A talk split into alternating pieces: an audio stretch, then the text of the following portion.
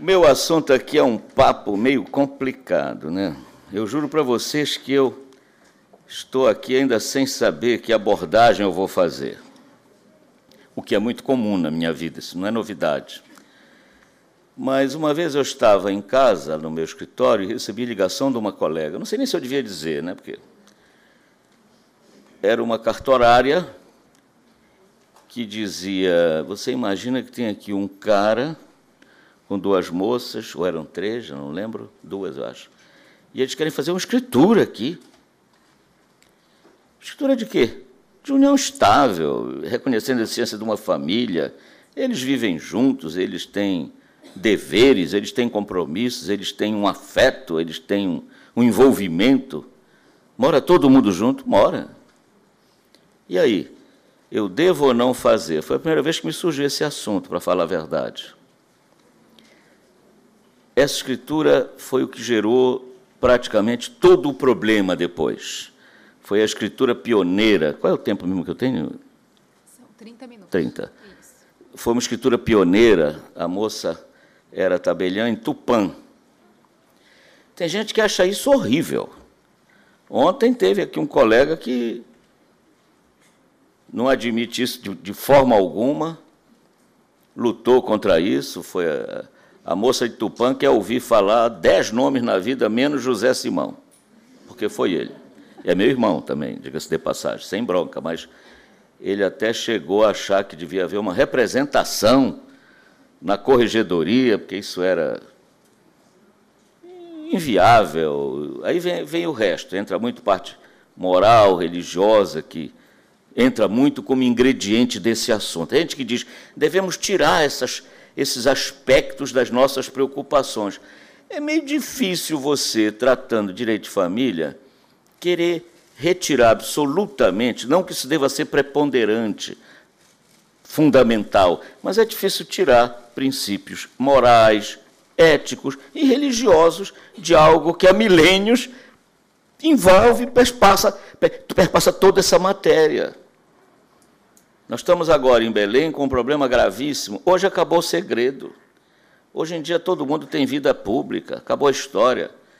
Começou uma discussão lá no IBDFAN, esse IBDFAN vive discutindo coisas.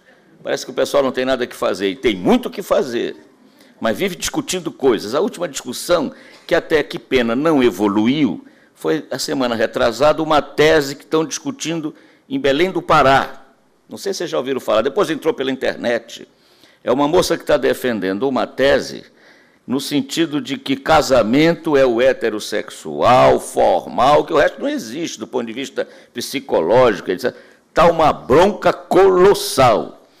Até o, o, Vitor, que é, que é seu fã, Giselda, o, é Vitor, não é o nome dele? O filho da Nena. É o orientador. Uma situação que está foi tão grave que, a, que ela ia defender a tese ontem e, e adiaram. Adiaram. Agora, interessante, aí entra uma menina chamada Mariana Chaves, que é nossa amiga, também faz parte, que estuda em Coimbra e antes fez mestrado em Lisboa. Quando ela entrou na discussão, ela sabia a tese, ela conhecia o assunto. Eu até comentei no nosso grupo de. Mas que impressionante, quando a gente está discutindo aqui, eu em Belém nunca tinha ouvido falar no assunto. Ela já leu lá em Portugal. Esse pessoal está estudando muito. Ô, Anitta, meu amor, esse pessoal está estudando, não posso? O pessoal está estudando muito. Esse pessoal está estudando demais. Ela já tinha lido a tese que nem tinha sido apresentada. Essa escritura, então, foi feita e o, o, o Zé Simão não ficou, não, não ficou. Eu não acho esse escândalo, essa escritura. Entendeu? Eu estou falando em direito notarial. É uma escritura declaratória é uma externação, é, é externar uma vontade, é assumir um compromisso. Compareceu perante mim, tabelião, o senhor fulano de tal e as senhoras A, B e C, D, E, F, G, H. Aí mistura, porque tem várias formas do negócio, né? Daqui a pouco eu vou tocar assim nas diferenças. E eles disseram que se amam. Mas é pecado amar agora? Eles disseram que convivem. É pecado conviver?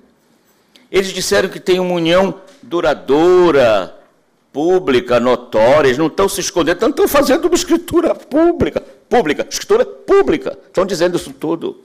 É pecado. A, a, a recebeu o risco, correu o risco de perder a serventia. Tal a explosão que o, que o caso causou. Veio a ministra Nancy Andrighi, por último, e disse: os tabeliães do Brasil ficam, se não proibidos, orientados. Sugere-se que não, não lavrem essa escritura até segunda ordem. É isso que está prevalecendo hoje. Depois tivemos uma outra colega, já no Rio de Janeiro, a, a, é Fernandinha, não é o nome dela, lá da Barra, menina nova, estudiosa. Essa já fez uma outra escritura, porque envolvia já uma relação, além de poli, homo, porque se referia a três senhoras, se não me engano. Já aí já eram três moças que viviam como família. Então nós estamos diante desse fato, que, que talvez não seja numeroso, talvez ainda não devesse estar preocupando tanto. Não se pode também dizer que já é objeto de norma ou de decisão, porque que eu saiba ainda nem houve uma decisão sobre o assunto. Aí como eu vinha dar essa palestra aqui, palestra não, que eu não sou palestrante, eu sou contador de história. Estou aqui para aprender, como aprendi hoje, uma coisa importante. Escrevo sobre sucessão, e eu tenho uma vantagem nessa área, porque eu faço testamento, eu sou cartorário. Então, eu tenho uma visão, digamos, do outro lado também, e aprendi hoje um negócio, ah, rapaz, como é que eu não sabia isso? Aí eu fico feliz, sabe? Alegre, eu não fico triste, não. Poxa, eu sou é burro, eu adoro ser burro, porque eu estou aprendendo, eu estou vendo que eu estou vivo, que eu não sou sabido. Eu tenho horror dos sabidos. Oh, o sabido já morreu e nem sabe que já morreu. Então, antes Antes até de eu continuar, eu vou dizer para vocês, para verem como é verdade, eu aprendi hoje. É que eu defendo há algum tempo, né, vários, até uma pioneira nisso, que a pessoa no pacto antinupcial, mesmo sendo o regime de separação obrigatório, momentos naquele caso do coroa casando com a menina mais nova, né? Porque eu também tenho uma frase, né? O muito velho que se apaixona pela muito novinha tem que ser interditado, tem que ser interditado. Mas como isso não é justo, deixa ele se apaixonar, deixa ele casar e vem a lei e diz: pelo regime da separação. Muitos dizem que isso é inconstitucional. O professor Silvio Rodrigues é quem dá. Depois, depois tu me lembra, Rolf, o que é que eu estava contando que eu começo a mexer e esqueço de onde eu estava, né?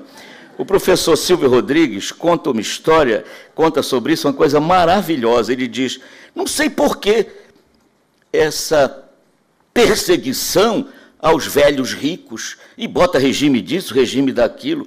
Uma das vantagens da fortuna é causar interesse nas relações matrimoniais. Genial, entendeu? É o jurista experiente, é o advogado, é o professor. Silvio Rodrigues, quem quiser pode ver. Direito de família, essa é uma frase que ficou na minha cabeça. Então deixa o velho casar, o dinheiro é dele, entendeu? Os filhos são herdeiros necessários também. Deixa o coroa amar, não é?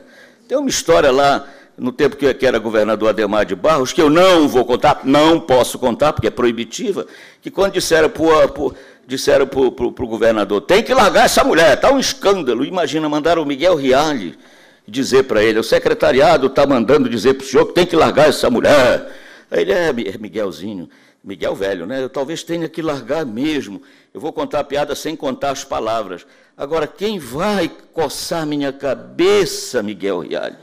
Aí, no coçar a cabeça, vocês coloquem o que quiserem. E o Miguel Rialli, dentro da sua autoridade, não ia dizer isso para os outros secretários, e ela ficou lá até o final. Inclusive aquela que assaltaram o cofre. A Dilma participou desse assalto, está no livro.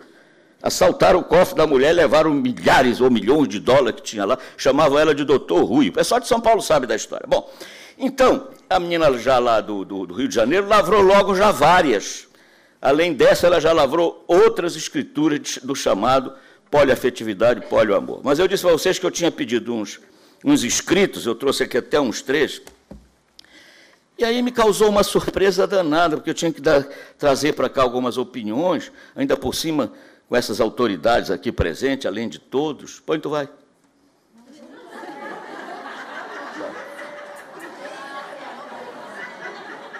É uma figura. Isso Ibedefan deve muito a essa senhora. Um beijo.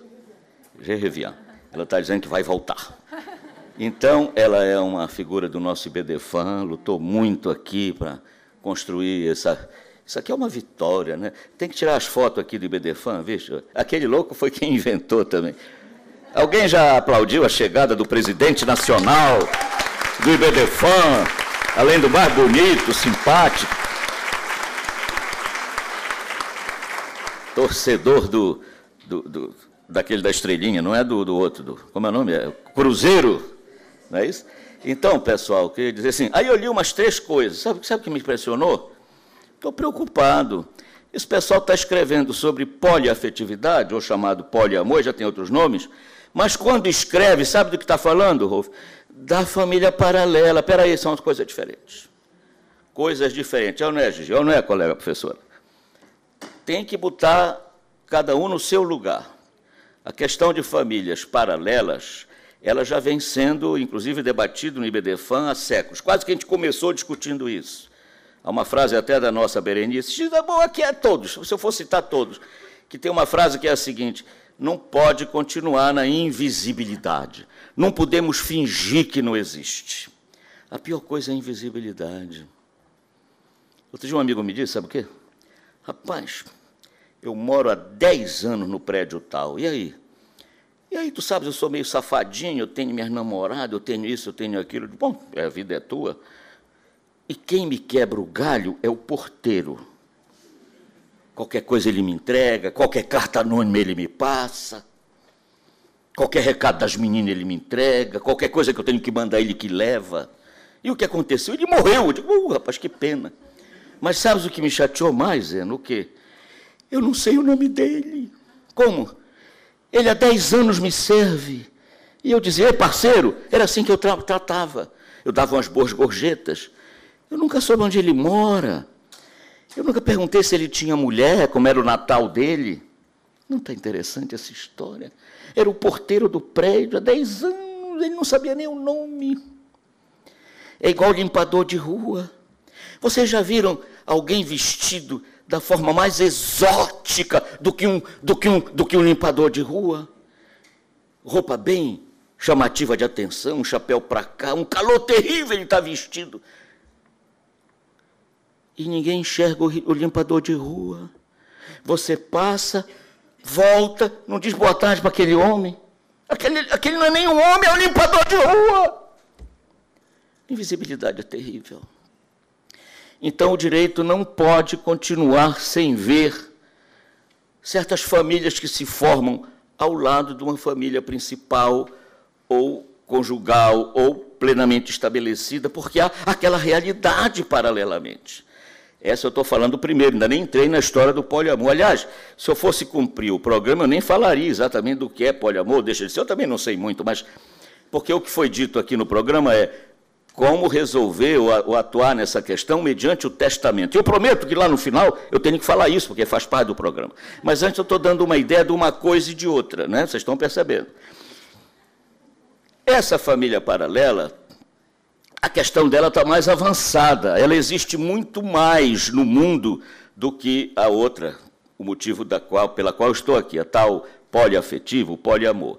Essa paralela está aí com muitos casos. Você encontra aqui, em plena centro da cidade de, de Florianópolis, dezenas de casos. Todo mundo conhece Fulano, Beltrano, no mesmo prédio. Né? Poliamor, eu não sei. Né? Eu ouvia falar antes, era no swing. Não é swing? Eu, como é? Mona, né? Mano. Aí eu vinha no carro com a Manu, eu digo, Manu, eu ouvia falar muito no swing. Ela diz, doutor, eu não me meto muito disso. Mas, mas swing era lazer, lazer. Quer dizer, não se confunda as coisas, né? O swing é um lazer, mas tem algo parecido. Mas eu chego daqui a pouco lá, deixa eu ficar primeiro nas paralelas. Eu estava dando uma palestra em Salvador da Bahia. Depois veio o, o, o, nosso colega também lá, o... Oh, meu Deus, o que tem o livro. Não, não, o Alberto não estava nessa. Daqui a pouco eu me lembro, eu estou esquecendo os números. Eu estou eu estou ficando muito cristiano, estou ficando muito velho. Bom, mas não morro, estou entregue, ainda não é a hora. Aí eu dei a palestra e contei, o grande caso ocorreu aqui na Bahia. E eu sou meio experiente em auditório.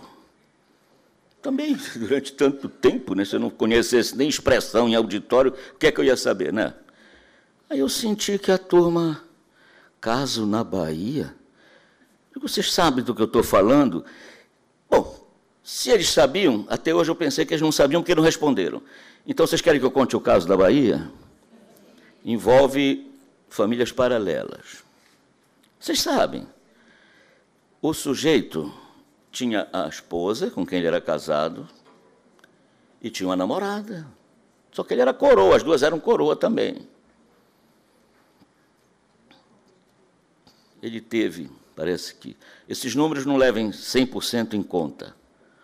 11 filhos com a esposa e nove com a namorada.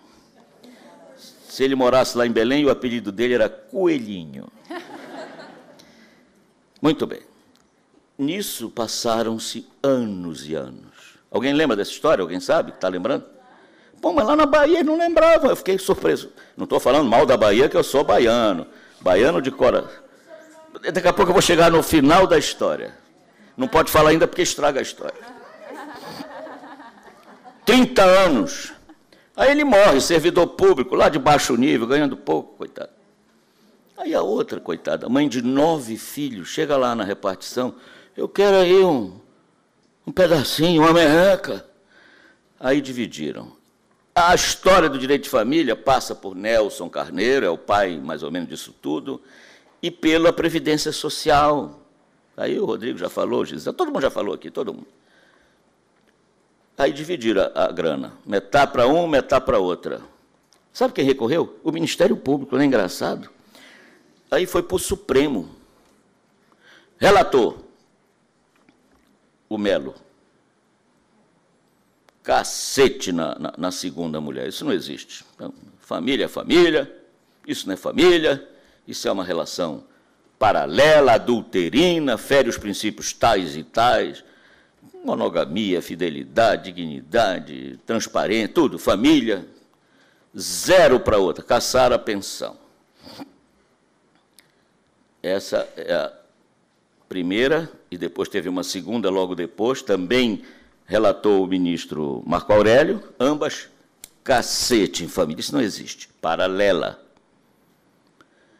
Mas teve um voto vencido. Carlos Aires de Brito. Aqui deve ter também estudantes. Por favor, procurem esse julgado. Procurem essa decisão. E leiam este voto maravilhoso deste homem. Aliás, ele é ligado ao nosso órgão, ao nosso IBDFAM, é nosso amigo, é um jurista notável, não é nem familiarista. O papo dele é direito público. O papo dele é direito público. Eu ia procurar o número daqui, talvez eu ainda ache. Aí ele disse: não, isso aí tinha assim uma família. Eu, se pudesse, e se eu pudesse influenciar nos meus pares, eu dava essa pensão para esta senhora que vivia com ele, que envelheceu com ele, que teve nove filhos com ele, sem desmerecer a outra. Eu não estou aqui fazendo juízo de valor, eu estou achando apenas que, que ela merece. Ele reconheceu, portanto, efeitos à, à união paralela, à família simultânea que não deve se confundir com a poliamor. É isso que eu queria. Se eu conseguir sair daqui deixando bem claro isso, porque eu fui ler três, três artigos que estão na internet, os três estão confundindo os temas. E aí ele disse: se não fosse por outro motivo, o amor desses dois, ei Gigi, estava escrito nas estrelas. Ele, Valdemar do amor divino, e ela, Joana da Paixão Luz. É a história de um grande amor, com o nome deles traduzindo um grande amor da vida deles. E há casos muito parecidos com esse. Até com certo cinismo, diz-se que em muitos casos este, este amor paralelo mantém e vitaliza o amor conjugal, o outro. Não sei se eu me expliquei mais ou menos. Não deixa de ser um pouco cínica. Eu, quando disse, digo isso na minha sala, as alunas querem me bater. E elas são moderninhas, são sabidinhas, mas o pessoal, mesmo os mais jovens, não estão tão modernos como a gente pensa e aceitando tão abertamente esses comportamentos que não são os tradicionais. É que muita gente começa a escrever, hoje mudou, hoje não é mais assim. Peraí, tu já fizeste a estatística? Já foste falar com as tuas alunas? Já pesquisaste nas universidades? Tem que ver se está tão aberto, se está tão, está tão defendido, se, tá, se esses comportamentos estão tão eh, admitidos até entre os jovens, eu queria saber se eles estão achando. Quando eu falo em, em, proteger, até em questão, quando eu digo muito essa questão de não pode continuar a gente deixando de ver algo que existe na sociedade, tem aluna que diz, professor, o senhor está querendo defender isso aqui para nós e tal, me fazem uma crítica lá na sala de aula. E as meninas do Pará são sabidas, são avançadas, têm fama. É, é. Bom, famílias que ainda não foram reconhecidas na jurisprudência. Há decisões. Plif, plif, plif. Uma delas de um grande colega nosso no Maranhão. Um voto notável do Lorival, que levou o tribunal a, de, a reconhecer uma situação dessa. Há esporadicamente decisões. Mas no STJ, no STJ e no STF ainda não venceu-se essa barreira. Embora seja, eu reconheço, um fato numeroso social que está aí à vista, que talvez merecesse uma preocupação muito maior, não só dos tribunais superiores, mas como até do legislador. A família, a chamada família poliafetiva ou amorosa, já é um comportamento bem minoritário. Trata-se de um relacionamento que não se compara com aquele outro. Lá, as famílias são paralelas. Aqui, se é que me permitem usar a expressão família, é uma família só. Mas há vários modelos. Não podemos apenas nos, nos inspirar em modelos estrangeiros, onde aquilo que ocorre não deve nem merecer a nosso respeito e a nossa atenção, porque aquilo é exploração sexual da mulher. Vamos logo abrir o jogo. É o macho, é o varão, e rico, tem que ter grana. Parece que o número vai até quatro em alguns países muçulmanos, não é isso? Tudo bem, mas são um homem e várias mulheres. E elas ali servindo, na maioria das vezes, como para serem exploradas sexualmente. Não é isso que, não é isso que nos interessa. Como também numa religião nos Estados Unidos, até eu até o, eu, eu, disse ainda agora mormons, é essa, que em alguns setores. Uma vez eu encontrei um mormon lá, não, aqui comigo não tem nada disso, mas lá no X tem. Lá, lá pode, mas aqui não, quer dizer, eles mesmo rejeitam. Eu sou dessa linha, mas eu não aceito ter duas mulheres e tal. Mas é uma linha que aceita também isso. Mas também homem com mulheres. Quer dizer, essa é a, a, a, a relação machista, hierarquicamente excludente. Isso aí é para explorar a mulher. Não é dessa que a gente está falando. Se a gente vai conversar a respeito desse assunto, primeiro tem que se falar em igualdade. Esse pessoal tem que estar num plano de igualdade. E aí há vários modelos como no caso lá de Tupã, era um homem com duas ou três mulheres, ou outro modelo pode ser esse, ou as três meninas lá. Aí pode, um dos modelos seria um homem manter um relacionamento afetivo, isso, relacionamento afetivo ocorre entre todos, mas sexual dele com cada uma. Estão entendendo o papo ou não? Hoje é o dia da maricota, amanhã da Mariazinha. E não plural ao mesmo tempo, está entendendo? E não também entre os parceiros, estão entendendo também, não? Quer dizer, sou eu com as duas ou eu com as três, bom, aí o número varia, como diz o caboclo. Mas não entre eles, eles não se realizam sexualmente entre eles.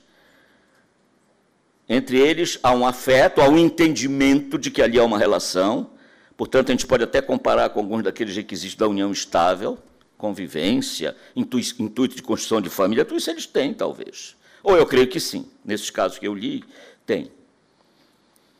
Mas lá, aqueles dois que estão reunidos com aquele homem, aquelas duas, elas não têm entre elas relação. O outro modelo é, não vale para todo mundo. Eu tenho com as duas, as duas têm comigo, uma com a outra e nós, quatro, e nós três ou quatro, todo mundo junto. É outra hipótese. Isso pode chocar. Eu estou lendo uma moça ali, está me olhando meio espantada. Ela é novinha, lourinha, está bem que não quero nem olhar para ela para não ofendê-la. Ela está me olhando, é tu mesmo. Ela está me olhando como quem diz. Lá em Belém, se fosse em Belém, sabe o que a moça diz nessa hora? Égua. É uma expressão paraense. Égua. Qual seria uma equivalente aqui? Ixi. No Nordeste seria ixi. No Rio, que tira para lá. Quer dizer, que papo é esse? Na minha sala, muitas vezes, eu estou insistindo nisso, porque na minha experiência, a gente costuma dizer, isso aqui quando se critica, é coisa de velho, é quadrado, é ultrapassado. Quando a gente fala, às vezes, com pessoas mais novas, elas não estão tanto aceitando certos comportamentos que não são alguns tradicionais. Qual é o tempo que me resta para ir terminando essa palestra? Se é que isso é palestra? Cinco, cinco minutos. Cinco? Puxa, ainda nem comecei. Então, o poliamorismo, o poliamor, pelo menos do ponto de vista das pessoas, se é um relacionamento sério, porque tem gente que pode querer fingir que é isso para enganar os outros e para explorar os outros, tem que ter esse cuidado, mas vamos falar numa relação que seja formada em bases sérias e honestas. Tem que ter um sentimento da existência de uma família, não estão ali por acaso, não estão reunidos esporadicamente, não é negócio de swing, não é a visita a uma boate, não é nada disso. É uma reunião de pessoas que querem constituir uma família, é isso que foi escrito nessas escrituras, Rolf e que querem ter um relacionamento não só afetivo, como até econômico, patrimonial entre eles, com finalidade de assistência, de apoio e, eventualmente, se for possível, dentro da lei, sucessório. Isto ainda não tá, está num número expressivo no corpo social que já estivesse precisando de uma normatização legislativa, não creio.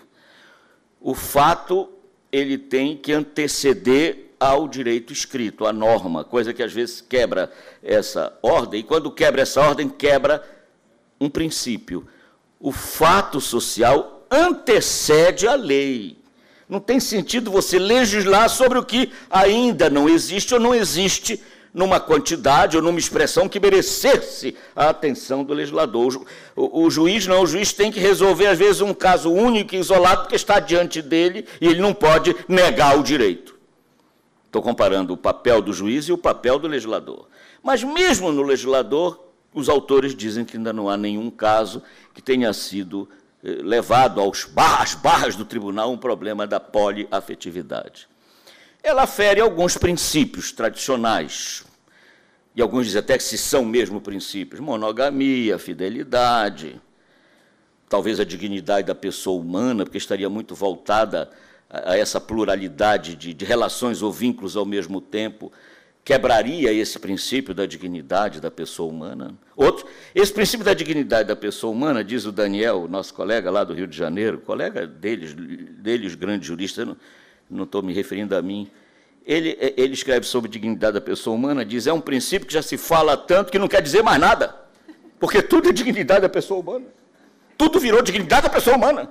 O cara deu um tiro no outro. Olha o tiro, dignidade da pessoa humana. Assaltou o banco, dignidade da pessoa humana. Dignidade da pessoa humana. Prenderam o Lula, dignidade da pessoa humana. Assaltaram, dignidade da pessoa humana. Virou, virou tudo. O que vira tudo não é nada. Monogamia, fidelidade, etc. Agora, testamento, como fazer?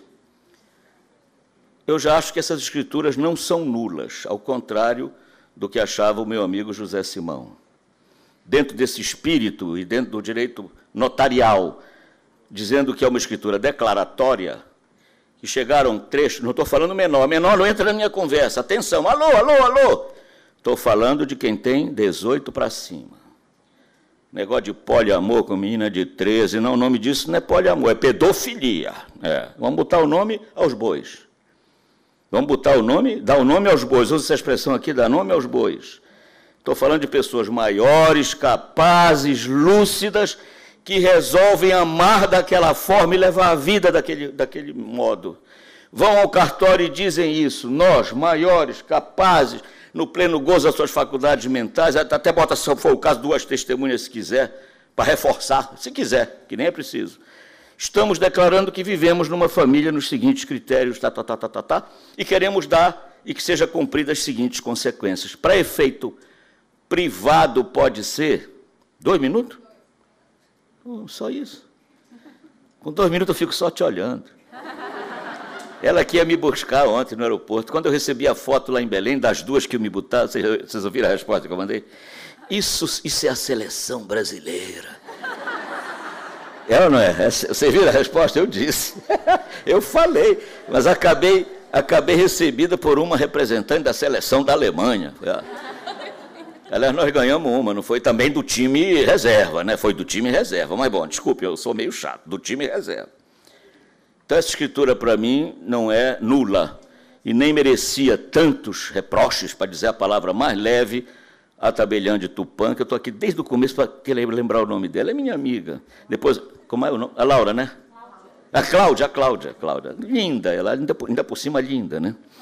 Hoje ela não está mais lá, foi para a praia, não sei se, se pediu para mudar. Finalmente, pra, até para falar do que é que eu vinha falar, mas aí é rápido, em dois minutos dá. Testamento. Testamento é livre. O testamento é um ato de última vontade, né? É um negócio jurídico de última vontade, revogável e tal, vocês sabem disso. Unipessoal. Tu está falhando comigo, malandro. Meu pessoal do, de Curitiba diz que vamos lá para vê-lo. Estou mostrando com o dedo aqui. Foram para o restaurante, devem ter bebido muito vinho e chegando agora, os meus conterrâneos. Os livros estão aí te esperando. Os livros que tu pediste para eu trazer. E aquela pessoa não veio, aquela outra? Não, não veio, poxa, mas está tá bem representada a equipe. Beberam muito, né? Diz que vamos lá só para te ver. Mentira! Ficaram assistindo todos os outros e nem me viram. Estão chegando agora. Estou apontando o dedo para a equipe. Estou terminando. Então, o testamento é um ato gratuito, revogável, de última vontade, doutora está aí ouvindo, não me deixe mentir. Post-mortem, não há efeito do testamento em vida. É até uma contradição em termos. Vamos dar efeito ao testamento em vida. Eu sou contra que se dê traslado de testamento em vida do testador. Hoje parece que em quase todos os estados brasileiros já está se proibindo esse absurdo. Porque eu perguntava num livro que interesse bom, moral, justo, honesto pode ter alguém em querer que um tabelião forneça o testamento de outra pessoa? A ti de quê? Não é porque eu sou filho, pior ainda, por isso é que eu não quero te dar a certidão. Então eu lutei muito contra isso e parece que hoje já está meio pacificado, pelo menos nas legislações locais, códigos de normas, aí não dá o traslado. Aquele argumento que usavam, né? O testamento é público. Eles pensam que essa palavra público é no sentido de que está à disposição de todos, da multidão. Não é público porque é elaborado pelo oficial público. Era esse o nome. Então, pelo testamento, aí sim, respeitada as legítimas, que é o assunto que a doutora acaba de falar, você pode fazer testamentos recíprocos, não no mesmo ato, porque o testamento conjuntivo no direito brasileiro é proibido, eu há anos que defendo que não devia ser proibido totalmente, mas admitido entre marido e mulher. Porque eu vivo fazendo testamento de marido e de mulher e eles ficam chateados porque o preço de testamento varia muito. Prometo que em um minuto eu acabo, porque eu tenho que contar uma história. Um jurista chamado Ian Smith, amigo nosso do IBDFAN, o Faquin teve lá com ele, nosso mestre, nosso grande líder, jurista eminentíssimo. Ele está escrevendo, escreve, escreve sobre o Brasil, sobre o direito brasileiro. Tu conhece? É na Alemanha. Aí ele me pede uma coisa, Zeno, por favor, me mande os preços de testamento no Brasil. Eu digo, ai meu Deus, isso é um problema. Uma das maiores vergonhas que eu tive na minha vida foi explicar na Alemanha, em Berlim, o que era ponto facultativo. E o alemão chato, desagradável, pernóstico, qual é a proporção dos que vão, dos que não vão? E eu, não vai ninguém. A repartição abre que hora? Não abre. O cara do ponto vai? Não, não vai. Não vai ninguém, não. Então por que, que não é feriado? Eu digo, não sei, alemão. Vai estudar, vai te... Como é que vai explicar para um alemão o que é ponto facultativo? É impossível. Aí o cara me pede quanto custa as escrituras de testamento no Brasil, para fazer um trabalho sério. Ah, eu já previ a bronca que eu estava metido. Aí fiquei ligando para tabelião. Antes a gente dizia do Oiapoque ao Chuí. Está errado hoje, não sei se vocês sabem, não pode mais falar essa palavra. Porque o Oiapoque não é mais o ponto. Mudou o ponto extremo, agora é um monte lá, monte, até, até, até, até rima com Chuí. É Caburaí, parece que é o nome. Lá em Roraima, Rondônia, desculpe, é só para mudar, não é mais Oiapoque. Pois bem, eu liguei do Oiapoque ao Chuí, para usar a expressão antiga, variou, variou de 149 a 1.800 reais. Um dos lugares mais caros era São Paulo, aqui eu não me lembro, mas tinha uns que era uma micharia de cento e pouco e não paga nem o trabalho. Então o cara vai receber na Alemanha, né? eu estou fazendo uma denúncia grave, não sei se vocês estão alcançando tudo que eu estou dizendo. Um país em que o mesmo ato varia de preço de 140, que realmente é muito pouco, mas para 1.700, 1.800, que realmente é muito, um absurdo. Então, o testamento é um meio, estou terminando, sim, com essa frase, de você definir certas questões no que nós estamos chamando de poliamorismo. Respeita a metade disponível dos teus herdeiros necessários, se você tiver descendente. Sem outros mil problemas podem, podem surgir. Eu tô, não deu tempo, né, até meia hora, ia apontar muitos outros. Filiação, é, separação, como fica, filiação socioafetiva. Estou com mil casos, com mil problemas. Vou dizer rápido: morreu um cara agora lá em Belém. Ele tem um primo, mas agora com esta novidade, que não é tão nova, tudo que a gente chama de novidade é velho que não. Jesus Cristo teve um pai socioafetivo, o bom José foi pai socioafetivo de Jesus. Inseminação artificial, fertilização in vitro. Maria foi fertilizada artificialmente. Nada disso é novo, nada disso é de ontem. Então o cara é primo. Mas como agora surgiu aquela decisão judicial e a, e a resolução número 63 sobre o reconhecimento, apareceu, apareceu não, já tinha um pai socioafetivo, olha só. Então o pai socioafetivo é que é o herdeiro do cara, não é o primo. Mas o pai socioafetivo tinha morrido. Aí o primo ficou feliz. Olha essa história que eu vou deixar para vocês. Aí o primo, opa, opa, sou eu agora porque o pai tinha morrido. E olha o azar do primo, apareceu o pai do pai. Estão entendendo a conversa? Dizendo o seguinte: eu sou o avô. Aí é que está quem falou socioafetivo. Não, aí é que vem o problema. O avô não era avô socioafetivo. O avô nem se dava muito com este moleque. Nem gostava muito da relação do filho com o garoto. O pai, o filho do avô, era pai socioafetivo. O avô quer herdar porque é avô. Se o, se o meu filho era pai socioafetivo, eu, eu, eu botei isso para discussão no grupo, não sei se te levaram. O que tu acha? Fala, fala, fala aí. Termina a minha palestra. O que tu acha dessa conversa? É porque eu não sei a resposta. Não sei se vocês estão entendendo. O primo está brigando. Eu sou primo. O pai sócio-afetivo morreu, que seria o herdeiro. Hoje não se discute, vai ser o herdeiro. E o pai do pai sócio-afetivo diz: Eu quero a herança porque eu sou avô. Mas eu sou avô sócio-afetivo? Se fosse avô sócio-afetivo, não estava nem em discussão. Claro que ele era herdeiro. O grande problema é que ele não era avô sócio-afetivo. Ele só é avô porque pai do pai sócio-afetivo. Essa é mais complicada que o poliamor. O meu amor por vocês é um poliamor. Obrigado.